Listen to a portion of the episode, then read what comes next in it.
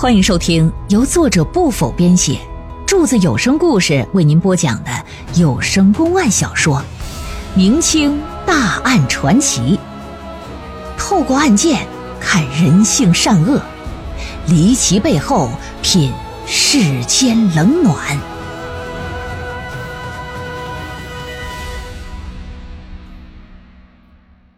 楚雄人妻失踪案第三回，长生一到，沈宏远往这个椅子上这么一靠，说：“本官问你，在百乐村枯井之中所发现那个女尸，到底是不是你女儿？”“呃，不是，混账！”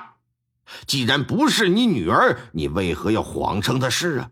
凤九山因你说谎而被判了绞刑，你这等同于是诬告啊！你可知诬告是什么罪过吗？呃，回大人，小人因为思女心切，找了俩月也没找到，好不容易见了个女尸，再加上老眼昏花，我就真的以为是自己的闺女，但事后冷静下来。等仵作要埋葬的时候，小人才发现那不是啊，所以仵作向我讨要钱财的时候，我才没有给。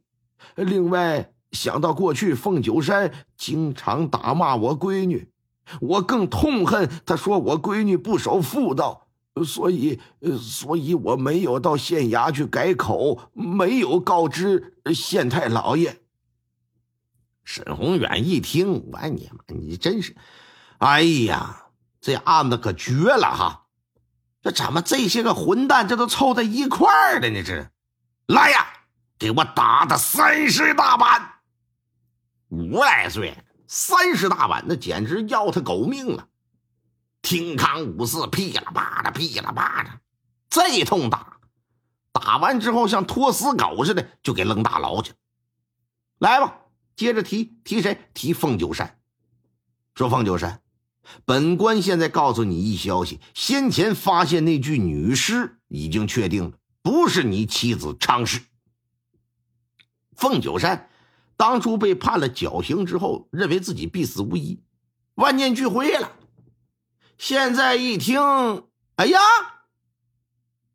有所转机，先是一愣，随后鼻子一酸，两行热泪可就下来了。哐哐哐的朝着上头就开始磕头，感谢大人的再造之恩呐！感谢大人呐！哎，你先别急着感谢，你想要彻底洗脱嫌疑，目前唯一的办法呀，就是找到昌氏。所以关于昌氏的事儿，你必须要如实交代。好，大人尽管问，小人。知无不言，言无不尽。那你且说说，昌氏和邻居阮大吉是否通奸有染呢？这事儿到底是捕风捉影，还是有什么真实凭证？呃，是小人亲眼所见。说说吧。啊，用郭德纲郭老师的话来讲，把你媳妇儿怎么偷人的这件丑事，你说说，让我们也开开眼界。据凤九山交代，大约是半年前的一个晚上，他半夜让尿给憋醒了。醒来的时候，一看自己媳妇儿不在床上，心说这可能也是出去方便了。这下了床啊，就到外头茅房去解手去。到了茅房，在放水的过程之中，隐约的就听到旁边不远处有一种梦幻的声音。什么梦幻呢？嗯嗯哎呀妈呀，听起来好像还挺得劲儿。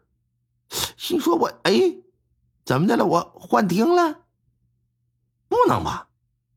打茅房出来这么一听，更加真亮了，而且还有男人说话的声音。整个人当下可就一激灵，一瞬间就醒了，找了根木棍，顺着声音踮着脚尖就过来了，来到近前。”就见一娘们俩手扶着山墙，撅着个大腚，啊，哈，搁这，哎呀，我的妈呀！在男人身前的正是撅着大腚的女人，在女人身后的是一男人，正搁那卖力的推着车的，正使用的是啥呀？老汉推车终极必杀技，车毁人亡啊！那是啊。借着月光仔细这么一瞧，老虎大决定的那娘们不是别人呐，正是自己的妻子昌氏。而那男人呢，也不是别人，谁呀？哼，邻居阮大吉。见到这一幕，这是怒火中烧啊！啊，血贯同人了。蔫么悄的来到近前，抡起手中的棍子，照着阮大吉后脑勺，哎呀！搁哪曾料想啊，阮大吉反应挺快，听到这棍子呜的一下来了，一低头躲过去了，转过身是拔枪就跑啊！但是这一棍子没打着阮大吉，打哪儿了？打在昌氏的脖子上，啪嚓，就这么一下。那正搁那撅着呢，更个小脖子一棒子搁这下来。一看阮大吉提枪跑了，拿他媳妇出出气吧。噼里啪嚓，噼里啪嚓上去这通大棒子，心说我的肉棒是不行了，我的木棒我给你解解渴吧。凤九山就说：“说他知道他媳妇啊和别人通奸，这不是第一回了。自打进入他家之后。”先后和家里的几个男仆人都勾搭成奸，虽说没抓到过现行嘛，但事后在审问仆人的时候呢，人家都认了，还说是自己的家的太太呀主动勾引他们。对此啊，他好几次都想把这昌氏给休了，但是他家母亲觉得这事儿传出去不好，再加上每回这昌氏都跪地求饶，保证我再也不犯了，自己呢又心软。哎，一直的也就是在忍隐忍退让，直到这昌氏的娘们失踪。凤九山还说，虽说过去也打骂过自己媳妇儿，但也都事出有因的，从来没说无缘无故我就揍她，而且呀，也仅仅是为了教训，没下过死手，没说想整死谁。他这正当年家里条件又好，大不了我休了再娶呗。我有什么必要？我非得为一个淫妇去葬送我自己美好的人生呢？我真没有杀他，我也不知道他到底跑哪儿去了。但是猜测呀，应该是和阮大吉有关。案子查到这儿，沈宏元也觉得昌氏和阮大吉私奔了，可想要证实的想法，就必须得找到俩人。但先前找俩月也没找到，可见如果俩人在一块肯定已经不在楚雄了。于是沈宏远就发出公文了，在整个楚雄府境内啊通缉他俩，同时还进行悬赏了。若是能提供准确线索者，赏纹银二十两；若是能把这俩货给抓住，送到官府来，赏纹银五十两。发出悬赏通告之后，老爷就静待佳音。然而一晃，这一个月又过去了，还是没任何消息。就在沈宏远也觉得这桩案件恐怕要成为悬案的时候，嗯，有一个人物出现了，让这案子呀峰回路转了。那么说这个人是谁呀？这人姓金呐，叫金泽，是楚雄府刑房的书吏。金泽呀，原本是楚行县县衙的刑房书吏，由于这小子为人嘴甜、机灵、会办事儿。有一次，沈宏远在办理一桩案件的时候，恰巧用到他了。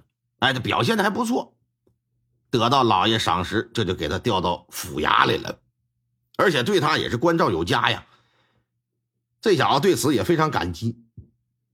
话说有这么一天呢，金泽到楚雄府隔壁的登江府出差公干，到了之后呢，那当地衙门口的人那得招待他呀。那招待，古代和现代都一样，是不是？先喝酒，再撸串啊！撸完串了，是吧？再上点一些能洗能涮的地方啊，能唱能喊的地方呗，就给领到一个叫做燕云楼的妓院去喝花酒去了。按理说，大明律有规定，公务人员你不允许到妓院。你别说是干那事儿，你就找人陪酒都不行，出台不行，坐台也不行，反正就是。但这事儿一般老百姓也不可能知道。再说人都变装，那妓院呢，全都指着这些衙门口的人关着呢，也更不可能检举了。所以说，虽有上有国法吧，那下面基本也没执行过。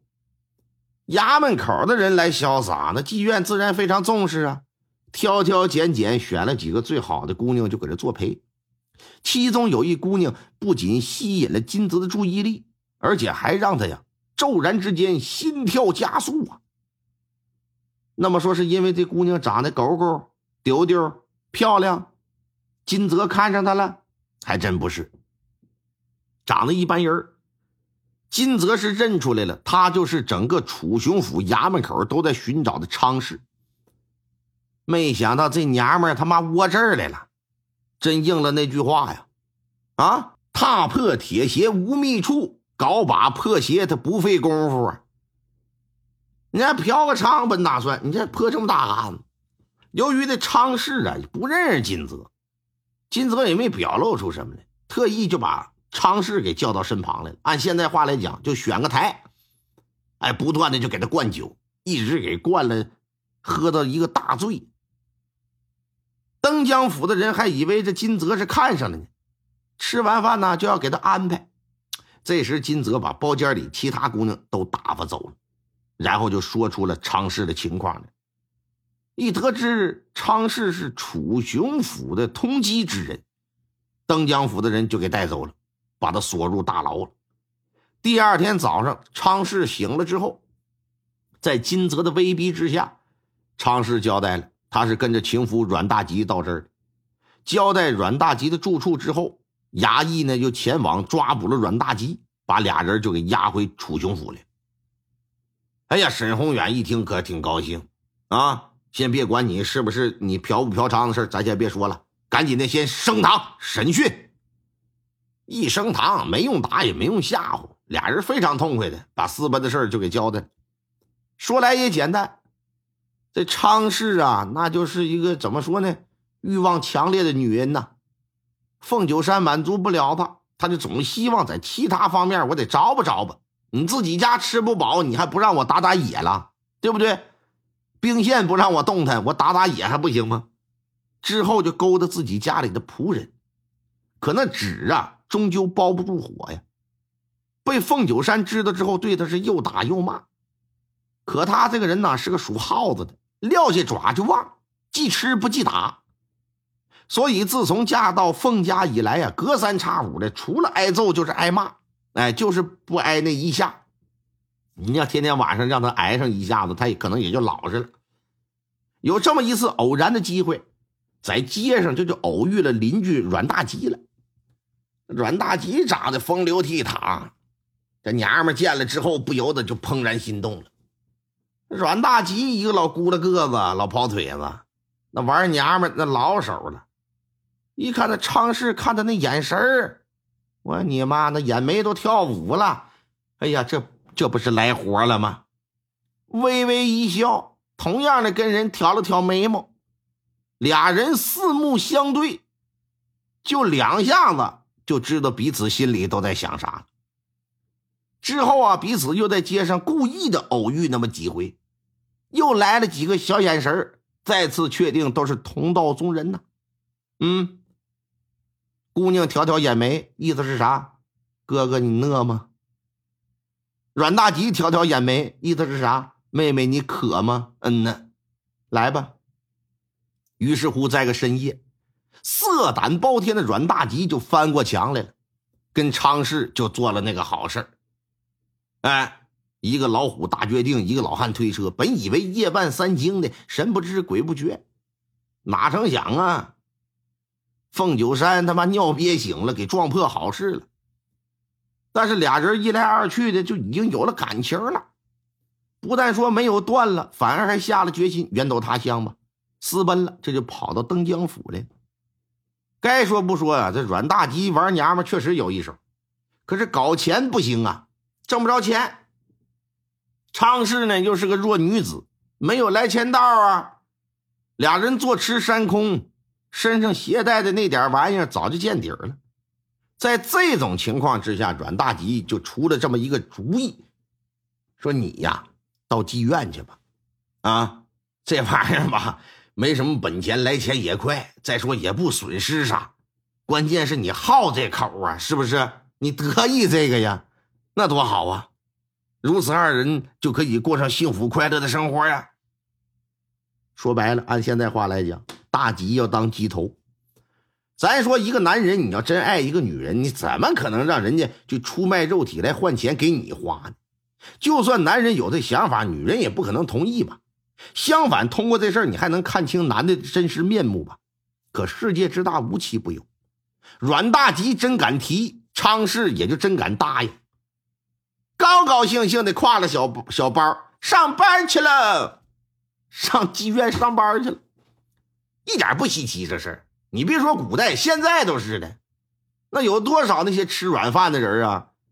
啊，这这老婆这那个上下班还车接车送呢。那媳妇那可真是啊，大大把大把的往家拿钱，反正也是肆无忌惮任人玩。那可真是，啥叫贱人呢？这就是昌氏对这字儿就做了最好的诠释。他和阮大吉在一块也印证了那句话呀。啊，鱼找鱼，虾找虾，乌龟专配大王八呀！这对狗男女本以为在登江府就这么能过下去，却不成想遇到金泽了。而昌氏失踪一案，这也彻底算是告破了。案件真相大白之后，许宏远依照这个律法作出判决，阮大吉被判杖责一百，哎，有期徒刑三年。昌氏呢？交由官媒发卖，昌盛因为诬告，被判了和阮大吉同样的罪罚。凤九山和仵作由于先前已经受到刑罚了，那就被判了个无罪释放。什么叫做官媒发卖呀？啊，就是官方给你卖走了，就是你就是奴隶了，就是。至于井里那女尸呢，由于被河水冲走了。也始终未见有人到官府报告寻找，官府这每天事儿也多，案子也多，显然也不会有人吃饱撑了去查那么一桩没有苦主的案件，所以说呀，也就那么不了了之了。听众朋友们，本集播讲完毕，感谢您的收听。